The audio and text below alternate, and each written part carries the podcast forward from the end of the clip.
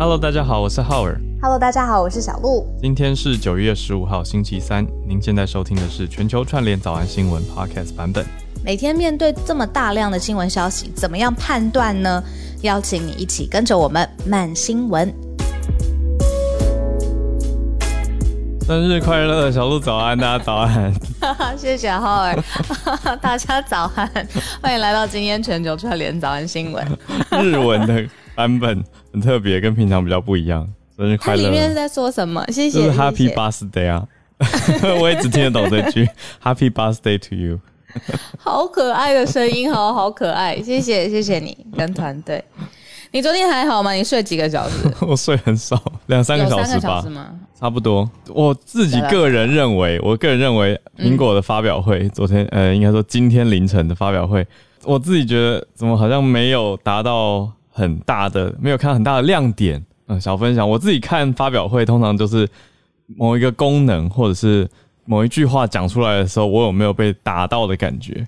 就昨天呃凌晨，我都觉得好平淡啊。当然很多很厉害的突破，你说晶片啊、显示玻璃啊。这些、嗯对很厉害。那你说那个 A 十五仿生晶片，真的速度超级快，里面有一百五十亿个电晶体。可是对于一般消费者来说，就会有一种 OK 的的感觉，就是你的规格很强，对，真的很厉害。那技术控或规格控可能会很爱吧。可是我自己真的听到一个比较有趣的是叫做 Cinematic Mode，就是新的嗯 iPhone 十三它。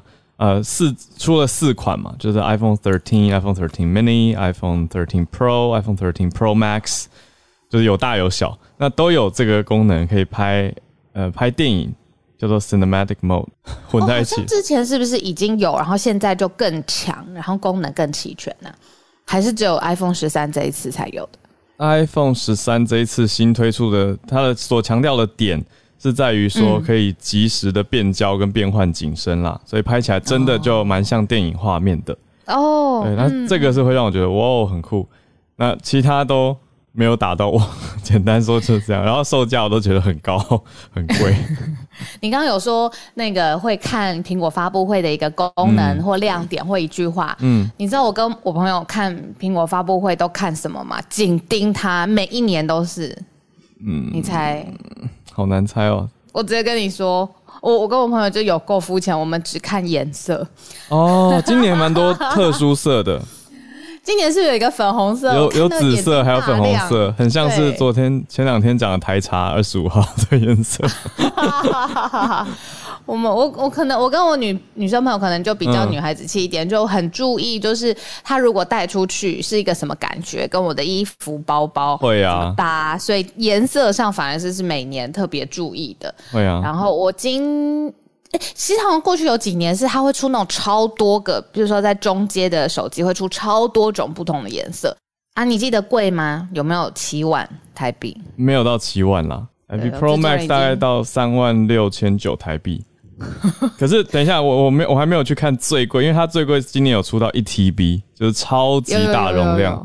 至尊及时救援，ETB 五万四千哦，好，那就对啊，我我没记错，就是我记得没有到七万啦，但是也也已经很贵了。嗯，九月十七号晚上八点开始预购。哎，你一只手机用多少年啊？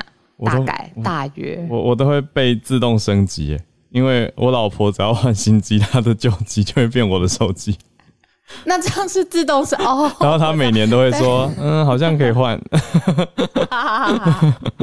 好可爱哦。然后我的手机就会传给我爸，我们家有这样子的一个供应链的状态，对对对，我们家的手机供应链，昨天在关心苹果的消息的时候，嗯。呃，在呃之前啦，因为苹哦果等于是半夜凌晨才开始直播嘛，嗯，那在晚上的时候，手机上面有传来一个消息，就是蛮资深的艺人龙少对华大哥，嗯对吗？对，傍他晚。就就是他离开我们了。对啊，就是很突然的感觉。我到我嗯我看到的好几个小时，其实你说到到现在，就比较要怎么讲，感知到说这件事情真的发生，我不知道怎么形容那个感觉。就是刚看到的时候，会有一种哎、一直都有看到他的作品，而且非常活跃。那我身边的导演朋友还有拍他的广告片，刚好最近才有一个，最近这几年才有公益宣传广告是找他拍，对，嗯。所以就会他作品很多，多，对啊，对，所以就会感觉说，哈，真的就看不到他的作品了嘛，新作品的感觉，所以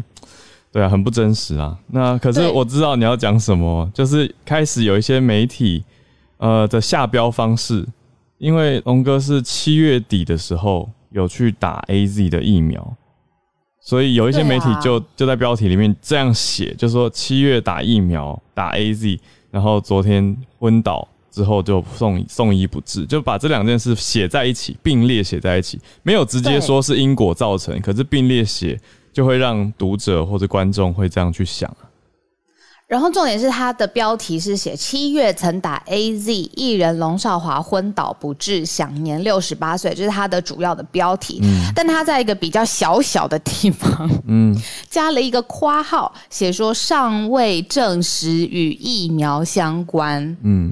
因为那个地方比较小，就是它括号里面的字眼比较小，但是那个主标题太小了，我有看到。就是七月曾打 A Z 艺人龙少华昏倒不治这样子。那那个时候我就。就会再想一步，就是这个意思是硬要跟 A Z 连在一起，还是说你觉得操作新闻的记者，就是哦制作新闻的记者，他是真的合理怀疑这个可能是一个跟 A Z 有关，他不确定，所以他只好这样子写，然后最后再补上一个小括号，就是就是人家已经发生这么不幸，而且是很也让他支持他的粉丝非常非常心痛的事情，那。跟 A Z 牵连在一起，我就不知道这个想法是是什么。腹黑的想法，就这样写，点阅率会比较高。嗯，如果对啊，以以点阅或点击来讲的话，你知道吗？我昨天因为我有个朋友，昨天就在我们在一个群组里面聊说龙哥离世的这件事情，然后朋友就是我们就是感叹感叹资深演员离开，可是后来他就冒出一句说 A Z 好可怕。然后我就因为我我我都没有看到这方面这种标题，所以我就想说，嗯，我就想了两秒后，我就知道他为什么这样写了，我就去查资料，然后就看到不止一家媒体把把 A Z 写到标题里面，但是当然内文都没有直接说是直接联动的。那有一些媒体是用打问号的方式，然后有的媒体是像你讲的是用小挂号的方式补充。对，但是我就去查了数据，我就去查说，那到底有多少人是在疫苗后。死亡就是我们用客观事实来讲，而不是说因果关系。那以台湾来说，已经有七百多万人第一季的 A Z 打完了哦，是打 A Z，所以比例很高哦。那在这里面呢，有六百多例是疫苗后客观是疫苗后死亡的，那里其中的五百零六例是诶打 A Z 疫苗，这个是呃很近的时间，八月底的一篇整理报道。嗯嗯，那其中也有九十六人是打莫德纳。那高端的有一例死亡，嗯，呃，目前啦，所以后来还有一些后续的，可是这个算法就是说，你要到底要怎么算进去？因为疫苗许多施打者也是年长者，那当然，我觉得有一个分析的医师周百千医师，我觉得他讲的算是蛮客观，他的意思是说，呃，不是要全面的偏向说，哎，不要这样污名化疫苗，也不是要全面的告诉大家疫苗就是没有风险。而是应该要更仔细的去判定，而不是说呃解解剖出来，后续出来说哦，他是因为心肌梗塞，然后就说不是疫苗造成，而是要再仔细的去看更多的因素，要做明确的研究分析，才是对大家最负责任的做法。所以我觉得可以最后总结在这边，就是说接下来。不问多久多久以后会会有各式各样不同的新闻媒体的标题，嗯，但是像浩尔第一第一次看到这个标题之后，然后他心里有想法或有疑问，那他就是会去做第二步，就是再多查一下，然后再想一下，而且理解就是说为什么身边的人有的时候会有一些那些呃脑袋里面的想法或害怕是哪里来的，嗯，那我觉得理解这个流程应该是全球串联早安新闻可能一直以来在想要跟大家解释的一件事情吧。对吧？这个流程你重复查证，而且跟身边的人互相连接，理解它，对，然后不第一时间就相信标题，对，这真的好重要。这个当然很麻烦，可是像以这个来做一个小结论的话，就我告诉我朋友的，就就是他既然会这样想，那我就是去 address 他的恐惧嘛，就针对他的恐惧回应，我就说，哎，其实已经七百多万人打了，那当然有五百多例是已经死亡。呃，五百多人是在疫苗后过世，可是我觉得最终还是回归到自己的身体状况跟疫苗，再再看看吧。我就是这样回他，我也没有没有人那么快可以看一篇报道就直接下结论，或者是直接背书疫苗安全或危险。可是我觉得最终还是要回归到自己啊，那自己还可以再找专业人士去评估施打的风险，而不是说哦，因为看到资深艺人这样过世，那七月曾经打疫苗就说很危险不能打。嗯嗯嗯，对啊，慢慢想，然后。一起可以跟身边人多聊聊啊，有的时候聊出来也会越来越清楚吧。嗯嗯嗯嗯，好，我们先来盘点今天的几则重点新闻。好，第一则，美国的议员支持说，台湾代表处哦应该要设立，而且要升格。对这个用词，当然跟目前的经济文化办事处和经贸文化办事处不同。我们来看细节。第二则则是脸书的审查，VIP 有特权。来了解一下是什么样的意思？是调查特定的人士有不一样的标准吗？好，第三则则是极端天气、极端炎热情况扩大了。最后第四则来到以色列，有上千名的囚犯在绝食抗议当中。好，那我们就先从第一则开始吧。这个也是蛮重的标题，大家看到会想说：哈，美国的议员说应该要设立台湾代表处，而且要升格。嗯。呃，来自于美国有一个在华盛顿的智库，叫做德国马歇尔基金会。它虽然里名字里面有德国这两个字，但是它其实是 base 在华盛顿的一个智库。那它一直在呃在世界各地的研究，就是推进民主化这件事情是是不遗余力的，一直在研究各地发展的民主情形。那这个智库呢，就拍呃召开了一个视讯的活动，邀请的是美国有众议员，还有就是外交事务委员会的亚太主席，还有一位就是今天我们特别要聚焦在他身上，是来自共和党的首席议员，他的名字叫做夏波，那来参加一个视讯的讨论。那讨论的呢，就是美台之间的相关的议题。为什么会特别讨论呢？因为一直有媒体报道说，美国在考虑啊，就是台湾驻美国的代表处，现在呢是叫驻美国台北经济文化代表处。希望呢，美方是不是会提出申请，说要把它更名是台湾代表处，是台湾 Representative Office。那没想到，只是还在认真考虑的过程当中，来自中国的官方媒体当然就说，如果这真的是改名了，中国会非常生气，而且就会召回驻美大使。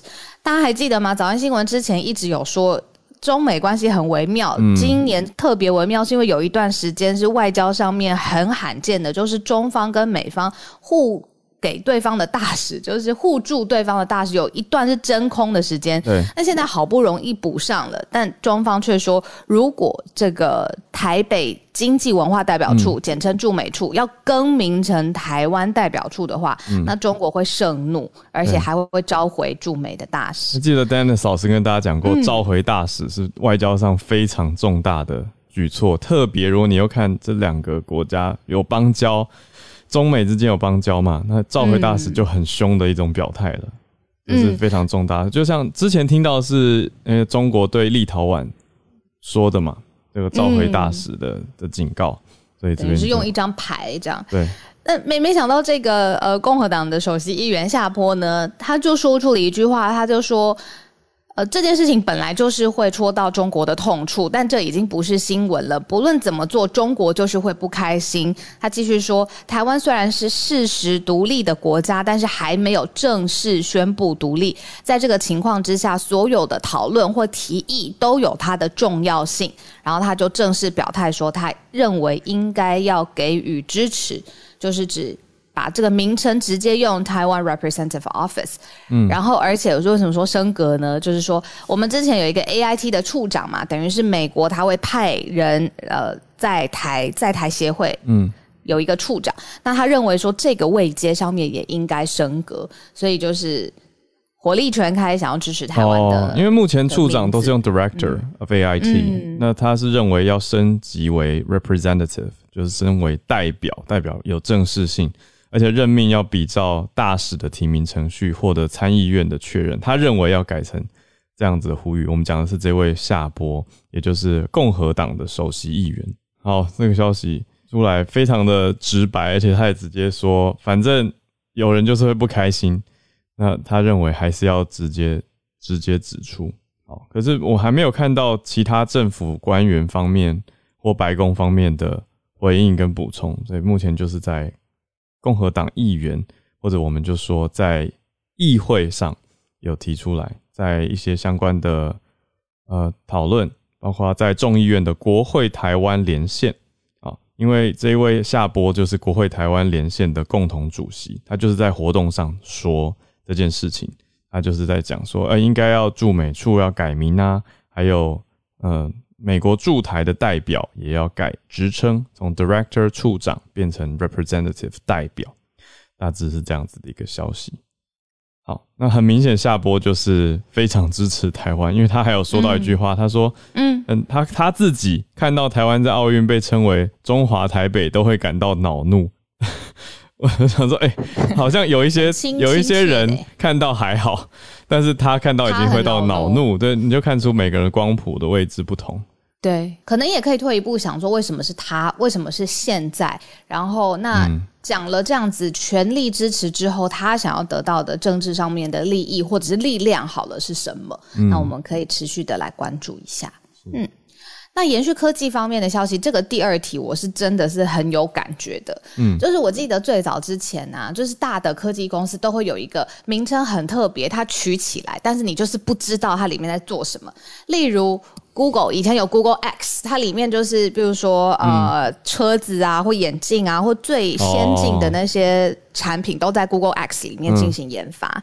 那这现在被爆料的是是被爆料吗？脸书，脸书说里面有一个叫做 X Check 的系统，就是 X，然后 Check 就是检查吧，嗯，一个字的系统，是说呢，其实如果你在脸书上面用户有几个指标哦，你是有新闻价值的，或者是你是有影响力跟知名度的，或者是你有公关风险这几个指标，那你就会列入。这一个脸书的白名单总共有五百八十万名的脸书用户，就说他们是 VIP 好了。嗯，那他们的贴文呢，其实不会受到那么严格的脸书的社群品质控管条例的规范。嗯，也就是说呢，如果他今天要稍微踩一下红线，或者是在一个灰色的地带，脸书并不会有一个这么积极的机制要求他要把贴文下架。举个例子来说好了，像是内马尔，嗯，内马尔呢，他是巴西的足球大巨星嘛，对不对？那之前他曾经有一个贴文，然后贴文里头反正就是不雅的裸照吧，应该可以这么说。然后就是在照片当中的这个女子呢，她没有。同意让这些图片就是散播，而且这个照片的本质其实也有一点点不雅。那其实他已经是触犯了脸书的社群的规章，应该立刻消除吧。但是呢，因为内马尔他就在这个所谓 VIP 白名单上面，所以其实这个审查员。想要发出这个审查，叫他把这个贴文下架啦，或是修正的这个讯息就没有正式的发出来。那这个内容大概留了一天以后才被移除。哦，还是有移除。他触及了五千六百万名的用户。对，因为你一刚刚一边在讲，我一边在看 Namar Junior，他的脸书总共有八千六百多万的追踪者，所以经过一天，虽然已经下架，可是这一天就已经触及到。好几千万，你刚刚说五千多万五千多万的用户，五千六百多万多万，对，已经很多人有可能看到了。这个算没有经过同意的亲密图片吧？对，所以这是你刚刚讲的爆料来源，这是 Wall Street Journal 啊，华尔街日报，它引用脸书内部的文件哦。那至于内部文件为什么会来到华尔街日报的手上，这个就当然耐人寻味。不过他们这个内部文件里面写到的。到底是不是真的是内部文件？我们看到《华尔街日报》报道的 X Check 这个交叉核对是这样子写的。那提到这么多五百八十万，我不知道，我无法证实，因为 我我我不会贴奇怪的东西啊。就是虽然我跟小鹿，你你比我更早拿到蓝勾勾蛮久的，我是我忘记什么时候，我比我比较后来，但是我后来也都很认真在注意自己贴文的内容。所以，我我不会贴奇怪的东西，所以无法证实自己到底是不是 VIP。我最近就是发文的频率变得稍微低一些，我不知道你有没有发现，就是因为我前几你在修养啊？吧，很醉，哎、也不是啦，你看不是啊。我也就是跑来跑去，也是，因为我前几个月好像知道，就是如果是呃政治类型的贴文之后，脸书可能给它的权重或扩散又会调低。哦，那我觉得其实也好少一点，就是例如说两两造互相的口水就争执，嗯对啊，所以我还在想说，那接下来粉丝也可以跟大家分享一些什么。嗯决定转型做一些轻松的做菜啊、熏香啊，你觉得姜黄加奶茶这种，好像聊远了。但是我是我是有想到，就是说，其实脸书这个真的是两面刃啦，你好好用，的确是没有一个人会被 left out，然后大家都可以，比如说找到国小的同学、高中的初恋，这个很多故事都发生了，对吧？但是你看现在这间公 哦司它背后有什么想法？哦哦，对，嗯，对啊，其实也还是要慢慢观察，但是它真的太大了，所以我每次讲到，比如说科技公司的反垄断，或者是很好奇不同国家怎么看这些大公司，我都是你知道那个非常专注，然后在想说这个时代的大议题。对。好，最后补充一个脸书的发言人，当然要回应这件事情。脸书的发言人叫做 Andy Stone，Andy Stone 他在推特回应，他说没有两种标准，他说这是一种避免错误的尝试性保护措施，那并不完美，但是速度跟准确性之间需要权衡，我觉得有一点点微妙。就是先是说没有两种标准，可是听起来又是有在测试一些不同的审核条件。那正在努力平衡当中。另外，脸书的监督委员会 （Oversight Board） 的发言人叫做 John Taylor。John Taylor 有遇到法新社说：“哎、可不可以回应一下？”那他就说：“我们的监督委员会已经很多次的啊，监督委员会的概念比较像是内部对自我查核，所以像是脸书自己内部的一个管理委员会的意思。那这个委员会已经对脸书的内容审查过程提出很多疑虑了，说不够透明，尤其是有关到公司对于知名账号管理上的不一致性，所以有一点切割的感觉。就是委员会说，我们早就审查过这件事，也提过了，没有很透明。那综合起来，真的听起来没有很透明，因为连发言人这样子的回应都蛮不透明的。所以就回应到小鹿，我觉得最终还是回归到科技，回归到用户吧。那当然，这个演算法或者它的标准何在？呃，我觉得如果可以再公开一些，会是更好的。好，那我们接下来这一题，我觉得可能每个人都会有实际的感受吧。毕竟不是每个人都是内马尔，但是每个人都生活在不同的地区，都会有同一个感觉吧。就是可能这几年来。气候上面的变化，其实我们每天走出去，我们皮肤都会感觉得到气候上面的变化是、是好像感觉依稀之中比之前更剧烈。嗯，好，那现在有一个实际的数据来证实我们这种皮肤的体感的感觉，这个是来自英国广播公司，它有一个全球性的分析，他说现在。每一年气温超过摄氏五十度以上，这算是极度炎热的天气了对吧？从一九八零年以来是已经翻倍的。怎么说呢？就是一九八零年到二零零九年，平均哦有十四天，每一年当中哦有十四天的气温是超过摄氏五十度。嗯，好，这是十四天，一九八零到二零零九。可是呢，从二零一零到二零一九。这个数字是翻倍的，然后到二十六天，也就是一年有二十六天的时间突破了摄氏五十度。嗯，代表说这个地区比之前更扩大，炎热气候的地区比之前更扩大之外，这个炎热的天数也已经翻倍了。那因为全球暖化的关系，BBC 这个结论就是说，接下来出现极度或极端气温的情况，其实会更加的频繁。嗯，你刚刚在讲的时候，我一边在想跟试图去感受那个体感。我想说，五十真的很难想象，我应该没有去过任何摄氏五十度的地方。呃，这样讲完，突然觉得，哎、温泉跟烤箱没有好，大概就是这样的感觉吧。那到底在哪里呢？那集中在中东跟波斯湾。然后我刚刚也瞬间去查了，台湾历史上最高温是发生在二零零四年的台东。那年五月九号，台东市区四十点二度，所以离刚刚讲的这种中东跟波湾的温度，大概体感还是差了个十度左右。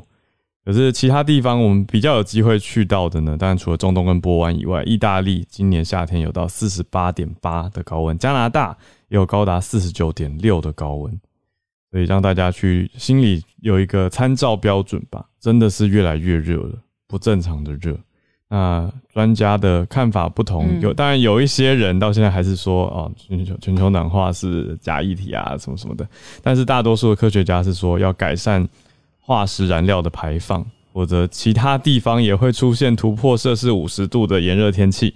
嗯，好热，我是很怕热的，特别特别 特别小心，我特别注意吧这个趋势。嗯，好，最后一则是巴勒斯坦的自治政府呢，他有说，其实这个上周发生了越狱的事件。嗯，那很很戏剧化哦，是巴勒斯坦的这个。监狱里头之前有六名的囚犯，他挖了一个水槽，还有水槽地下道的隧道，他们就逃出去了。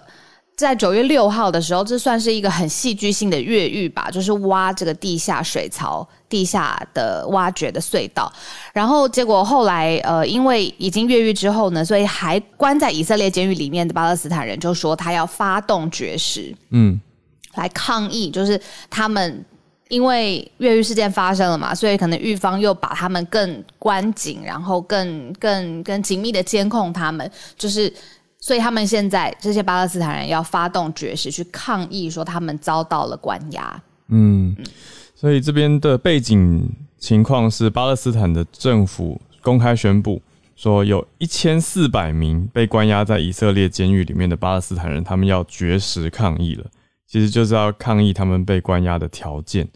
那他们被关押的条件，因为刚刚讲的越狱事件而变得更加的紧缩，所以，呃，建议大家可以想象，监监狱里面的冲突可能也会增加，还有跟你说看管方跟被囚禁方两边的冲突，可能也会因为互相的压迫跟胁迫而变得很紧绷，呃，这个一触即发。那甚至有愤怒的囚犯在监狱里面放火，让大家知道这个以色列监狱现在的情况。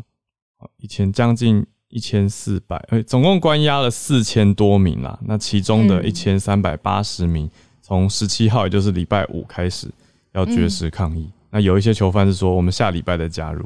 挖下水道跟水槽，真的挖到越狱，然后有六名，这个好像是电影的情节。对啊，但对不对？之前可能，可是历史上也还真的听过几次这种成功逃出，对不对？当然，你说挖这种逃出，我会想到那个《刺激一九九五》啊，对，对不对？《Shawshank Redemption》对很多人的最爱电影，对啊，所以是为什么啊？我 我懂你的不懂。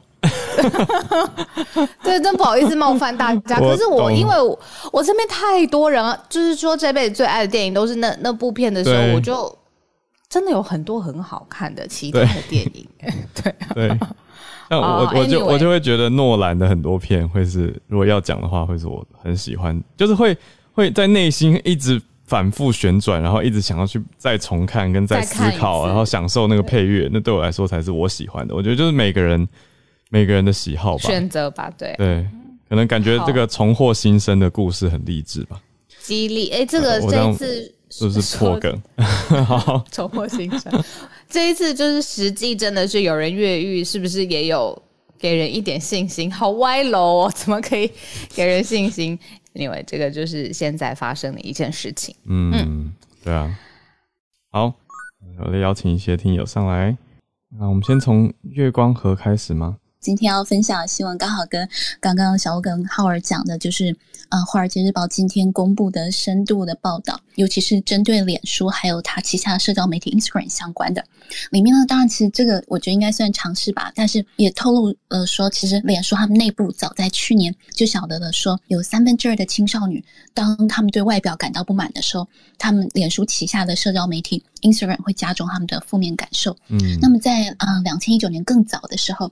也有其他的报告指出，就是说，Instagram 这样的社交平台加重了三分之一女孩对于外表的焦虑问题，就会导致一些厌食症啊之类的。现在真的是在青少年当中是非常非常严重的。那数据也显示说，百分之四十的 Instagram 用户其实是二十二岁还有以下的青少年，然后每天大概有两千两百万的美国青少年登录 Instagram 这样一个平台，所以其实这个群体他们使用的时间要比 Facebook 多出百分之五十。也就是说，如果我们现在还在使用 Facebook，我们 有时候被我们的学生讲说老师令老啊，那就有点像，呃，如果在内地的话，好像现在使用 WeChat 微信是比较高龄一点，好吧，壮年，然后使用反而使用 QQ 又变成是青少年流行的一个对社交平台了，然后是蛮有趣的。然后就这么巧。在两个小时前，小田布兰妮他刚刚把自己的 Instagram 账号毫无预警的删掉。那在推特有公布一则 po 文说：“Don't worry, folks, just taking a little break from social media to sever my engagement. I will be back soon。”那他这这一段话是贴在哪里？他是贴在推特。哦，谢谢月光河。我觉得今天最震撼的新闻就是，原来用 WeChat 已经老了吗？这是今天最震撼的新闻。谢谢月光河。那我当然能理解，因为不同世代有习惯跟偏好的联络通讯软体，还有交流的平台，所以的确是可以理解啊，只是不想接受而已。所 以谢谢月光河。好，但是现在好像也已经蛮老的。不要说，不要说。我昨天在跟我的呃，就是朋友在一起的时候，他现在教高中生，然后嗯，他们说现在高中生，我就在想说高中生贴的贴文啊，我还自己觉得很潮，说哦应该会放在 IG 的线动嘛，然后我朋友就笑我说，怎么会是 IG 的线动？现在大家都在抖音，嗯，就是我在想的那个社群平台根本。对不上，现在真的是，真的是很潮的社群平台，差别很大。就是现在对高中生来说，Instagram 已经有点像我们之前的 Facebook，这样大家可以理解吗？就是比较认真的文，然后要公告给大家看的，公告周知的才会在 make a post about it，然后贴在 Instagram。那现实动态比较像是生活小牢骚，会发一点点。可是真的跟身边朋友互动，我觉得看人呢。说实在，也不是每一个高中生我接触都在用抖音，不是，但是蛮多人在用，可以这样说。我就对我以前，比如说我会，比如说我常跟我妈说，叫她要赶快用啊，这些平台就赶快上来，然后还催促她说怎么这么慢，你都不贴文什么的。我现在对我这样的想法深感抱歉，然后自责检讨。因为你说现在如果有一个高中生叫我赶快上去弄抖音，然后叫我赶快在抖音上面有贴文。我心里会觉得天哪，我好累，让我休息一下，有个喘息，有个喘息。刚刚这边呃，YouTube 这边的听友超好笑，马上有人留言说，我急着想要删掉 WeChat，也不用这样，大家太可爱了。好，谢谢月光河带来，我觉得让大家想一想啦。那我觉得对啊，但是大家用很开心就好啦，也不用说为了为了特定的形象而去用或不用特定的媒体。我觉得还是要看大家朋友在哪里，对吧？好，我们下一个。连线来到北加州，Charles 老师，Charles 老师要跟大家讲国库的问题、财政的事情。呀，我不但用 Facebook，而且我以前还用过那个部落格，乐多部落。老师，你不要讲用过，用过听起来真的是大家都用过吧？有用过雅虎提摩家族吗？一般就开一个族。对，越讲越伤心。我来讲讲一些这个，就是美国政府支出即将接近上限。那美国财政部长耶伦他表示说。美国政府国库即将在十月中左右见底。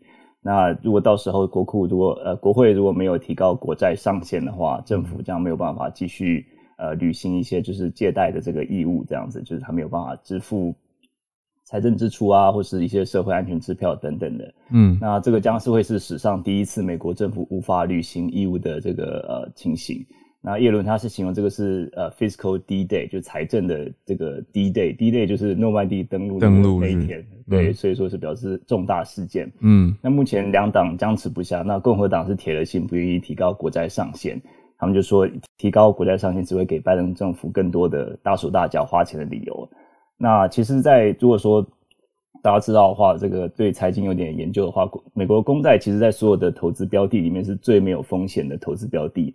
那如果说它连这么没有风险的这个投资标的都会造成一个一个风险，会造成就是他们美国政府不履行义务的话，那这个啊，就当然这投资者信心会动摇啊，那殖利率也会飙升，那最终后果不只是美国未来更难借到钱，那这个全球的金融也会造成震荡。嗯，主要会造成这个原因，主要是有两个原因，主要是一开始的这个川普政府的减税，然后呃，它减少一点五兆的这个。这个收收呃税收骤减，然后再加上过去一年半的时间很多的经济刺刺激的方案，那大家过去常常听到这个类似的消息，可是我想这次是来真的，就是政治直接影响金融界的消息，所以说大家现在就是屏息以待，看呃接下来嗯 到九月底到十月初他们能不能够有一些变化这样子。老师，我想请问，呃，如果提高了国债上限，呃，现在现在是说不提高嘛？不提高的话，是不是就会达到一个上限？那会会怎么样？就是提高跟不提高的主要差别在哪里？他们现在已经对他们现在已经超超过了，他们现在等于是一个。呃，不提高，呃，不提高的话，等于是他们就是要 default，他们就是有一些义务，他们就是呃不能支付，比如说像是联邦政府的周雇员的薪水啊，或是一些呃社会呃救济金啊，依法行事就对了，因为法定已经超超过法定标准了。没错，就是像或者像中国、日本他们的这个国债，我美国就没有办法付给他们利息这样子。所以说，其实会造造成不只是美国国内，而且是全球的一个金融的震荡。哦，原来是这个意思。对，嗯，那这个这个这个就是所谓的这个嗯 ceiling，就是说他们的这个嗯天花板国债的对天花板，过去其实只是一个一个。呃，参考用而已。过去从二战以来，他们提高了大概一百次吧，就说嗯，一段时间就提高一次一个，嗯，因为他们是通常就是美国通常是支出多于他们的这个国民生产毛额嘛，嗯，但是这一次我想是比较呃政治的影响可能会会会是。会是造成真正的影响吧？嗯，那最后一题小题，因为老师的标题里面有讲到，我我可以理解美国的 credit worthiness，因为对其他国家的这个信用嘛。那再来还有提到说，对一般大众的 four o one k 也会受到影响，为为什么？就可以跟大家对介绍一下。而且这是什么？对，我知道它跟税有关。呃，基本上很多的这个，不管是啊我们的，不管是生活，不管是美国国内里面，或者说全球的这个所有的很多。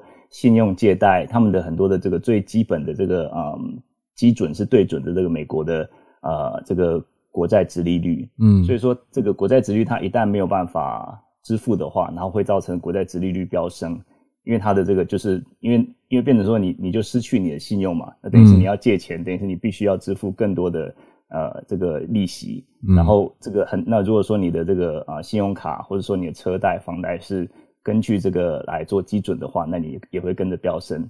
那 Four One K 是这个呃美国的退休基金，那这个很多时候退休基金就是说他们也是跟这个殖利率也是有相相关的，所以说所以说牵一发而动全身就是就是这样子对。嗯，指的是如果这个标题翻成中文，可能就比较白话文，就是你的退休金也会受到这个举债上限的影响。嗯，谢谢 Charles 老师，很像很像经济学来。下一位是飞扬，呼应一下刚刚浩尔提到那个，嗯，就是召回大使，就是是外交很严重的事情，所以想要补充一下，英国这边，呃，就除了美中国对抗以外，其实英国最近跟中国关系也越来越紧张。那这事情是这样，就是在等一下，其实就是星期三。英国的下议院本来他们有个跨党派那个呃中国事务小组，夏天的时候通常都会办一个类似一个 party，邀请各方的代表来一起讨论相关的事情。那中国因为今年七月刚上任一位新的大使叫郑泽光，所以理所当然他应该是会被邀请到这个这个 party 的。那不过事情就是在今年四月的时候，因为英国有五位的下下议院的议议会的议员，他们。联合发表联合声明，谴责中国在对维吾尔族的一些人权侵害，然后遭到中国的 sanction，就他们包含旅游禁令啊、资产冻结这样子。这五位议员呢，他们就写信联合，就是去抗议说，嗯，不应该邀请。在这个禁令还维持的情况下，我们不应该邀请中国的大使前来，而且这样的邀请对于整个议会还有英国民主是一个侮辱。这样，那所以后来下议院就紧急的，就是说就取消了这个邀请。简单来说，就是不让不邀请他来。那这个是很明显的一个算是一个抵抗啦。那他们在声明里面也是讲说，就是下议院这个活动的主主席，他是讲说强调，就是说不是刻恶意的禁。的这个抵制，呃，或是谩骂，但是就是，但是就是表达说对于这个禁令的不满。那如果禁令取消的话，其实接下来两国之间的关系是可以继续继续呃谈，就是可以继续改善的。那中国这边当然态度是非常强硬，他们的回应就是说这样的选做这样的一个呃呃决定是 despicable and cowardly decision，所以是非常卑劣，而且是很懦弱的一个。的的一个决定，然后他是直接指控说这五位呃议员是为了自己的政治利益，然后伤害了两国的共同的关系，这样哇，所以这个是呃今天 BBC 的最新的新闻，用词很重。谢谢飞扬带来的消息。飞扬在哪儿啊？好奇，因为之前好像不是上来跟我们串联说，不知道今天是不是还是在英国剑桥？我在英国剑桥。嗯啊，好，谢谢飞扬。接下来邀请 Harrison，嗨，早。跟进一下，就是加州州罢免州长的这个选举的最新的出口民调，就 CNN 综合整理了加州大概三十个投票站，呃，两千三百多位当天投票人跟一千三百多位不在籍。呃，和提前投票人的状况，然后得出一些新的一些观察和数据，然后给大家分析一下。就是百分之五十三的呃的投票人这次是女性，百分之四十七呃是男性。这个性别状况呢和二零一八年的州长选举的时候比较相似，就是女性依依然是比较偏多，这样对纽森比较有利，因为纽森竞选活动也比较更多的是针对女性选民。然后呃更有趣的是呃族裔的状况。这次有百分之五十六的选民是白人，然后百分之二十五是拉丁裔。那么，呃，二零一八年是百分之六十三是白人，百分之十九是拉丁裔。然后，所以我们可以看到，就二零二零年人口普查的拉丁裔的人口首次在加州超过了白人，所以这次的选民状况也普遍体现出了，就是拉丁裔更多的拉丁裔跟其他的少数族裔都更多的参与到选举和政治当中。那么白人的话有所下降。然后在议题方面的话。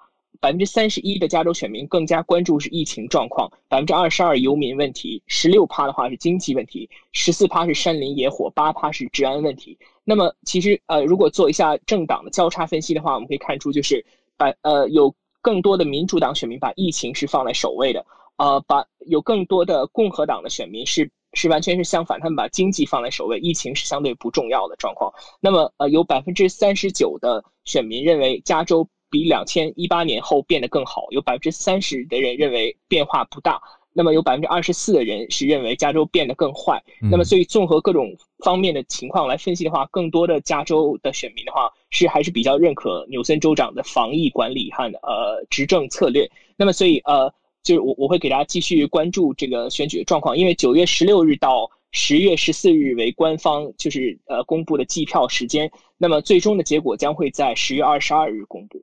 谢谢，以上。我要等到十月二十二才会是最终的。谢谢 Harrison。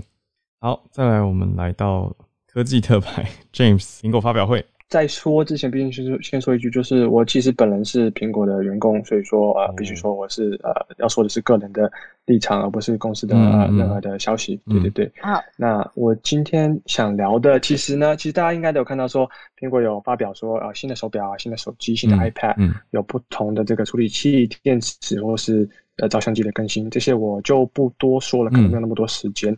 那我是想要讲的是，在技术层面上面，其实有一些亮点，我有看到，就是说，我我发我有发觉到有一些机械学习广泛的应用在不同产品上面了。就比如说像是啊，有一个叫做 Center Stage 在 iPad 上面一个功能，就是说你可以在在做 FaceTime 的时候，或是在做一些 Video Call 的时候呢，它会帮你自动调整荧幕在你的人人头上面，然后让你可以看得比较清楚一点。对。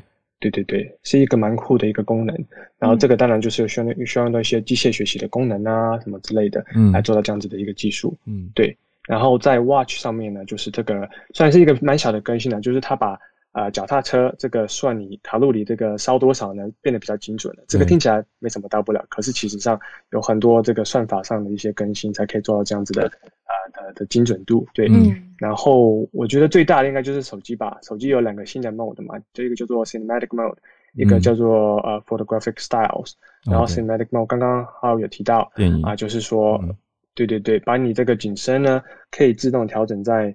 像是人像上面，或是说像是啊不同的物件上面，然后它可以自动帮你 focus，然后自动呃不需要你去做任何的调整，然后啊你甚至可以改变说你呃人像想要 focus 在另外一张脸上，嗯，不是说你这个主角 A 上面，对，就我觉得是一个蛮酷的功能，那当然是一个呃其实还蛮难做到的，especially 就是在 real time，就是在呃在拍摄的时候马上可以做到这样这个技术，然后还有就是。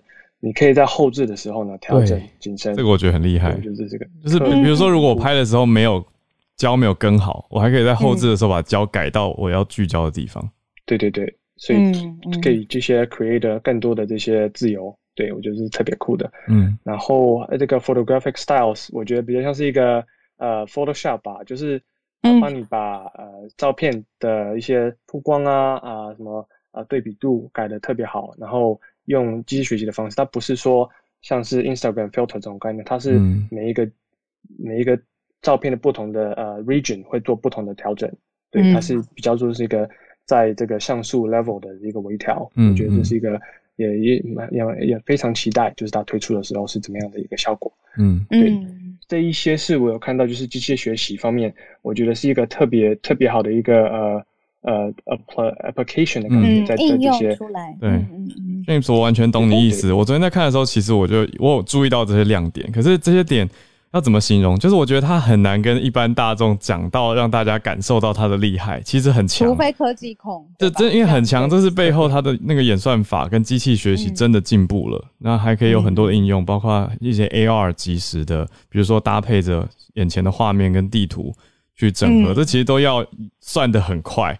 然后演算它的那个 machine learning 也要做的很好。可是我就觉得，一般讲出来好像大家很难有感，可是它都默默的在推进更多。科技的细节去进步吧。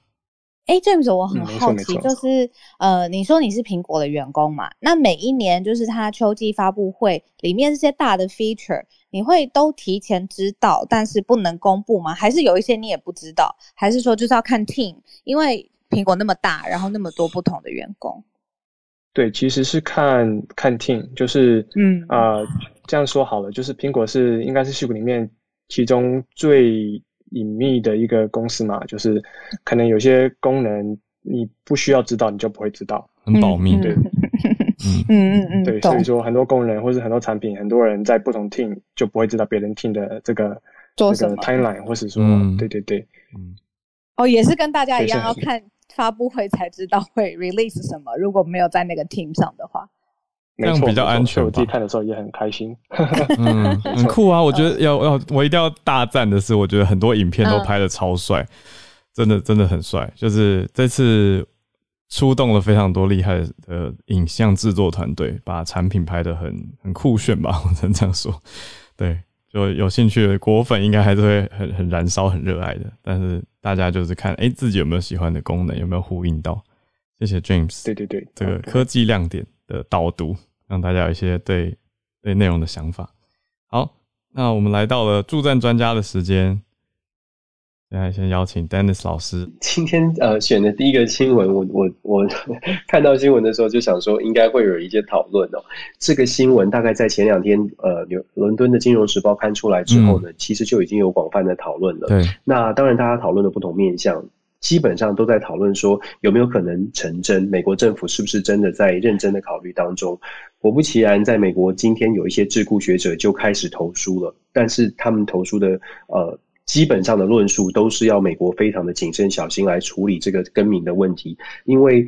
有一些论述是说，更名跟不更名，台湾跟美国之间的关系到底实质上的差距在哪里？尤其是美国外交关系协会今天的一篇文章也非常的非常的直白哦，他就说美国是不是拜登政府有没有讨有没有考虑说这一条红线跨过去之后，到底对于美国或者对于台湾，甚至是美中关系跟整个国际的关系，到底是加分还是扣分？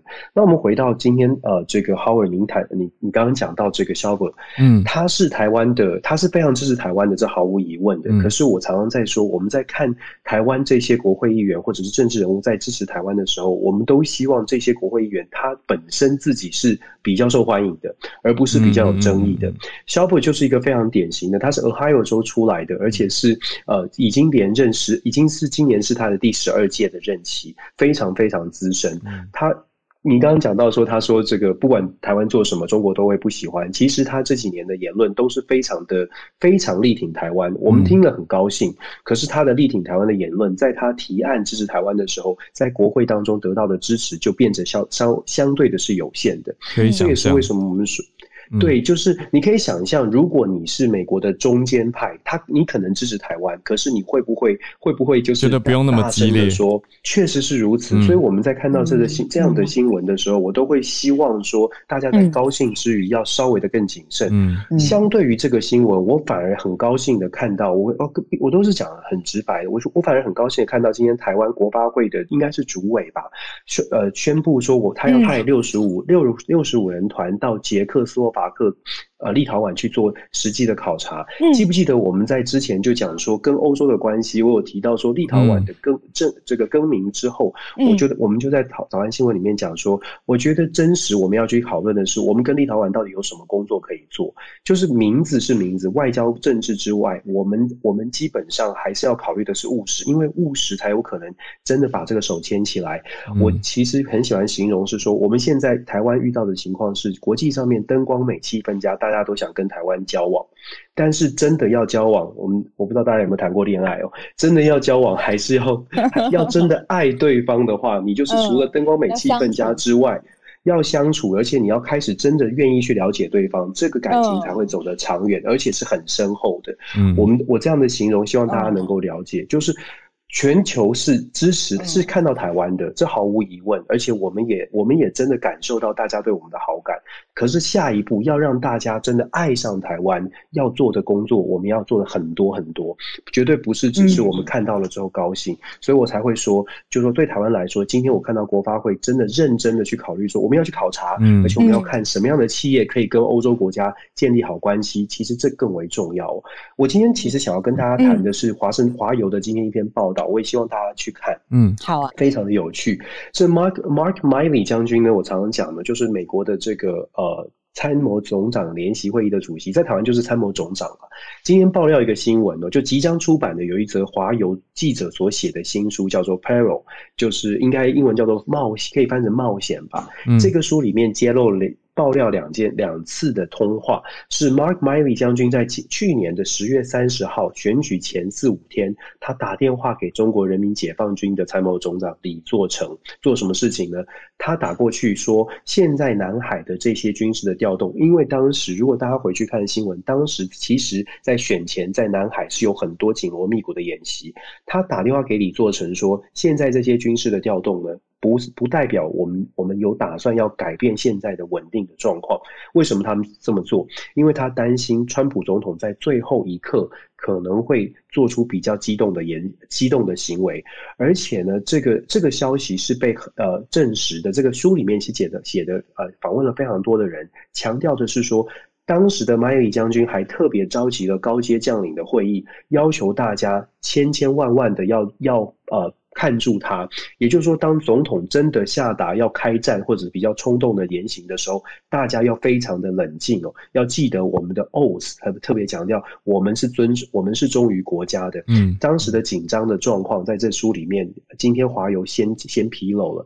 第二通电话是在一月六号，大家记得一月六号发生什么事？是国会山庄的一些骚乱。嗯，一月六号他又打电话给也给李作成，同样的这个这个一位呃解放军的将领谈的也。是美国现干跟中国的关系，就算美国内部有什么样的状况，民主可能在外围外外部看起来有一点骚乱，可是美国没有打算要在军事上面跟中国有什么冲突。嗯，所以这两通电话呢，哇，这一次的报道揭露揭露出来是当时的紧张的气氛，真的有可能呃一一下子瞬间擦枪走火。因为两边的高阶高阶将领通话在协调，对，或者最高阶的将领没有再高了。就说基本上，我们看到这个电话，第一个是呃，确美中之间的要要真的发生中军事冲突，其实我们从这个电话里面比较正向的解读是，其实还有最后的防防火闸门，嗯，就是不会是马上就是谁突然就发射一发飞弹，大概不会发生，因为在美国在中国都有这个通话的最后的机制，protocol。那第嗯，确实就还是有一个 protocol，所以基这基本上不会发生。可是呢，呃，今天这个新闻出来之后，马上美国的福斯电视。台跟共和党呃这一边呢，马上就开始要求他下台了。为什么呢？因为大他们觉得说，你怎么可以出出卖美国？你怎么可以通敌？在尤其是在川普总统还是总统的时候，为什么你十月三十号就先打打电话到中国，然后去安抚中国。嗯，这个意见，这个话题大概会在接下来继续在至少在共和党一定会延烧的，因为这个这个新书爆料，这个这两通电话还蛮关键的。所以我说，这是今天今天一个呃，可能接下来我们慢新闻还会看到的这些这些讨论哦，跟大家做分享。但是我还是要强调，就是我们看待美中关系，我们一直在说冷静来看待，我们自己务实的做好。那美中之间。今天的这个爆料再次告诉我们，美中之间就算再怎么秀肌肉，它真的要走上军事冲突很难很难，因为还有太多人正在拉，会会把这个情况 hold 住。跟大家做这个分享，谢谢。嗯，谢谢 Dennis 老师。哇，好丰富，就是从我们选题，然后老师自己有在家国发会的，就实际要去约会了，跟台湾相处，让这个关系可以真的是很扎实。然后到老师最后补充这个。接下来延烧的消息，对啊，可以继续观察下去。嗯嗯，谢谢老师。再来邀请孔医师，小鹿生日快乐！今天要讲的题目就是昨天有预告过哈，英国有大动作了。嗯，那他们昨天这个疫苗咨询委员会，然后 Boris Johnson 都有出来吼，就公布了他们马上要开始的九月的加强针的注射计划。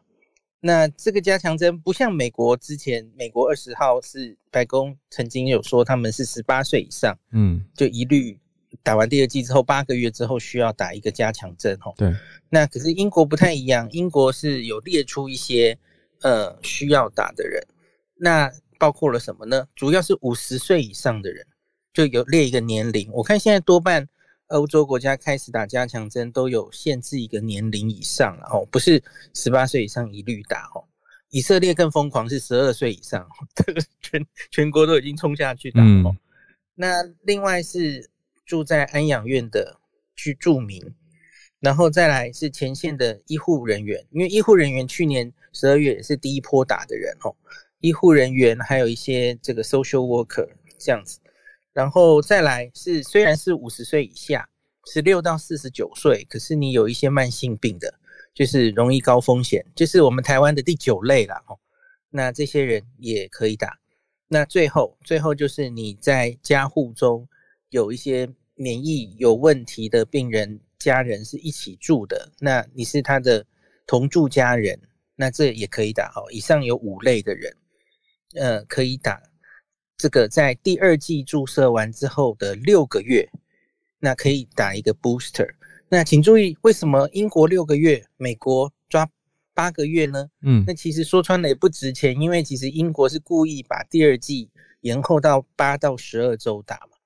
所以因此他们面临这个，哎，免疫力好像有点下来的时间，其实就延后哈。嗯，因为美国其实是两个 n r a 疫苗都是二十一天跟二十八天马上打了。就跟以色列一样，那所以他们观察到那个第二季打完之后降下来的时间，其实跟英国一样，因为英国第二季就已经延后两三个月打，嗯，所以再加六个月，其实就差不多是现在那所以就发出了这样子的，那他们也当然说了为什么会做这样的决定哦，呃，就是在一些研究里面，英国自己的研究也有看到。特别是在老人家哈，有看到那个抗体有在下降，然后保护力有在下降。那他们说有一些很初步的资料显示，对重症的保护力好像也稍稍下降。可是这个详细的数字，其实它只是在呃那个新闻稿上稍微提一下，可是没有讲很详细哈。那重症的保护力应该，因为一般来说我看到的资料好像都保持的还不错哈。可是他们就说好像有一点趋势在降下来。那他说，因为已经要到冬天了，那他们其实当然也担心接下来的冬天疫情会不会起来，所以他们等于是采取有一点是很小心的，就是预防性的哈。他们预期它也许保护力还会下降，所以因此现在就选择全面施打。这其实跟白宫那个时候讲的话是有点类似的哦。白宫宣布要打九月二十号。全面施打其实也就是引用了很多研究，然后就说虽然重症保护力看起来还不错哈，那可是我们不知道它会不会继续降，所以那个抗体保护力抗体在降，对感染的保护力在降，所以他们等于就是也就打下去了哈。那英国跟美国比较不一样的地方，就是英国还是有设一个打击面嘛，哦，没有所有的成人都打下去。好，然后那到底打什么呢？这是重点了哦。他们其实是看了一个 这个叫做一个研究，这个研究应该还没有正式发表。Cove Boost，那他们已经做了，就是所谓的第三针到底要打什么？嗯，呃，他们的结果先出来了，结果就是说他建议是首选是打一剂的 BNT 疫苗，不管你前面打什么哦，你前面英国人可能多半打的是 AZAZ 嘛。那一部分人打的是 B N T B N T，好，可是不管怎么样，你第三季他建议做出来就是打 B N T，效果比较好。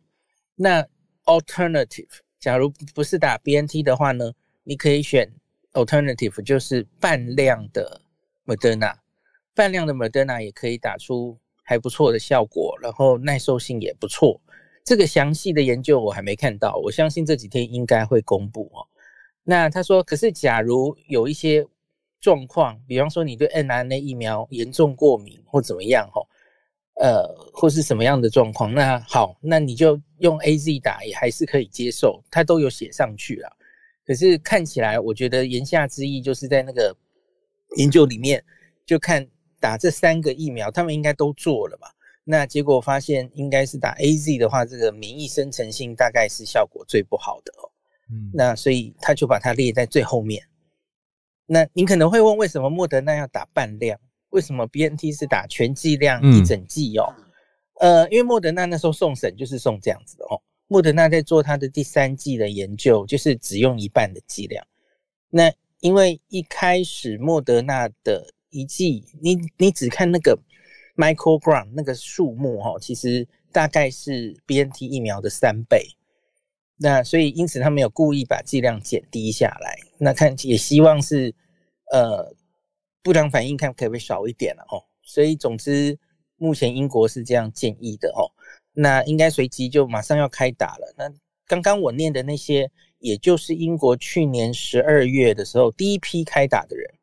那这批人当然就是已经到了第二季后的六个月。那他们是。计划跟流感疫苗一起开打，因为这群人也几乎就是冬天要打流感疫苗的主要族群。那英国人很有趣，他们还做了一个研究，这个 就是流感疫苗到底可不可以跟新冠疫苗一起开打？哦，这个研究也同时有有显示出来了。哦，那不良反应是可以接受的，没有增加太多。然后他们还两个疫苗一起打之后，再去测各自的抗体。发现都没有怎么影响，所以他们是做出了科学证据，说两个疫苗一起打是没有问题的。所以因此，英国大概随即就会开始很大型的准备应对英这个冬天来的时候，哈，那个他们的流感疫苗跟这个新冠疫苗的加强针会一起打。那这个是他们应对冬天嗯的其中一步。那他们还有沙盘推演，就是冬天疫情到底会不会再来？哈。那列出来，假如不太好的状况，也许还要面临封城，怎么样？就把最坏的状况先写出来哦。那他们当然是希望经由这个第三针的计划，经由施打大量流感疫苗的计划，让冬天也可以如同过去这个两个月一样，哦，医疗系统是可以承受，然后他们可以过一个相对正常的冬天的生活，那而不至于又要像下去年的冬天一样那么严重，哦。那他们是希望是不是以后六个月都要再打一次呢？记者很关心这个问题。嗯，未必然，未必然，因为他们就觉得这个也许就是补上最后一枪的意思哦。哦，这样打下去之后，也许免疫记忆就建立的比较好，然后他也许就一直不用再继续每六个月打一次，也不一定了哈。那所以这个就是昨天整个记者会公布的内容，跟大家分享一下。嗯，谢谢医师。谢谢。好像记者会一定要就是听完之后会有很多疑问，然后不明白前因后果脉络，然后但是隔一天再听到孔医师的解释，然后补充，就觉得嗯，我这样子才完全听完了的感觉。记者会接下来就是美国，美国要上场了哦，美国就是应该是九月二十号左右，他们那边也要决定了哦，到底是不是十八岁以上 全部都要打一个 booster 这样子。大家都要上场来登登板打击，要考这个期中考或是段考，大家加油！好，那也再次谢谢医师，谢谢 Dennis 老师，谢谢所有上来分享的朋友。那最后想要问寿星，我忘了最重要的新闻。小兔生日快乐！我忘了说，真糟糕。谢谢 Dennis 老师。这个这个不是新闻了，谢谢。虚长一岁哦，以前小时候都会想说，很希望赶快长大，然后感觉长大可以做很多事情。嗯，然后现在想说，我当时真蠢呐，就是。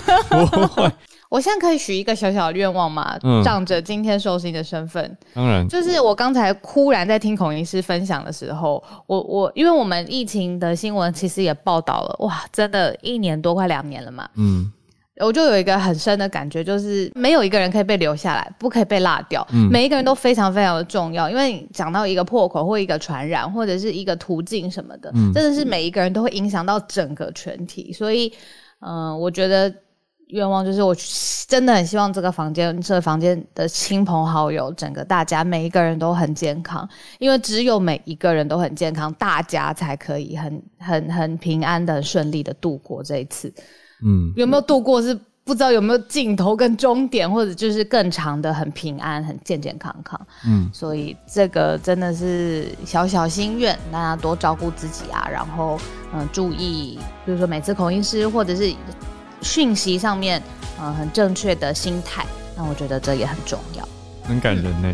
因为我想到你现在还头上可能有纱布，对，有一个很大的，然后你还在跟大家说，对啊，谢谢小鹿啦。那大家应该有感受到寿星的愿望。好，再次祝小鹿生日快乐，谢谢谢谢你们，谢谢你的收听。有想要告诉我们的话，都欢迎透过各种管道留言给我们。如果有想要分享的新闻或是观点，欢迎在周一到周五的早上八点钟加入我们在 Clubhouse 的房间。嗯，或者是到全球串联早安新闻的脸书社团来跟大家讨论分享。好，期待我们一起来慢新闻哟。明天继续串联，大家拜拜。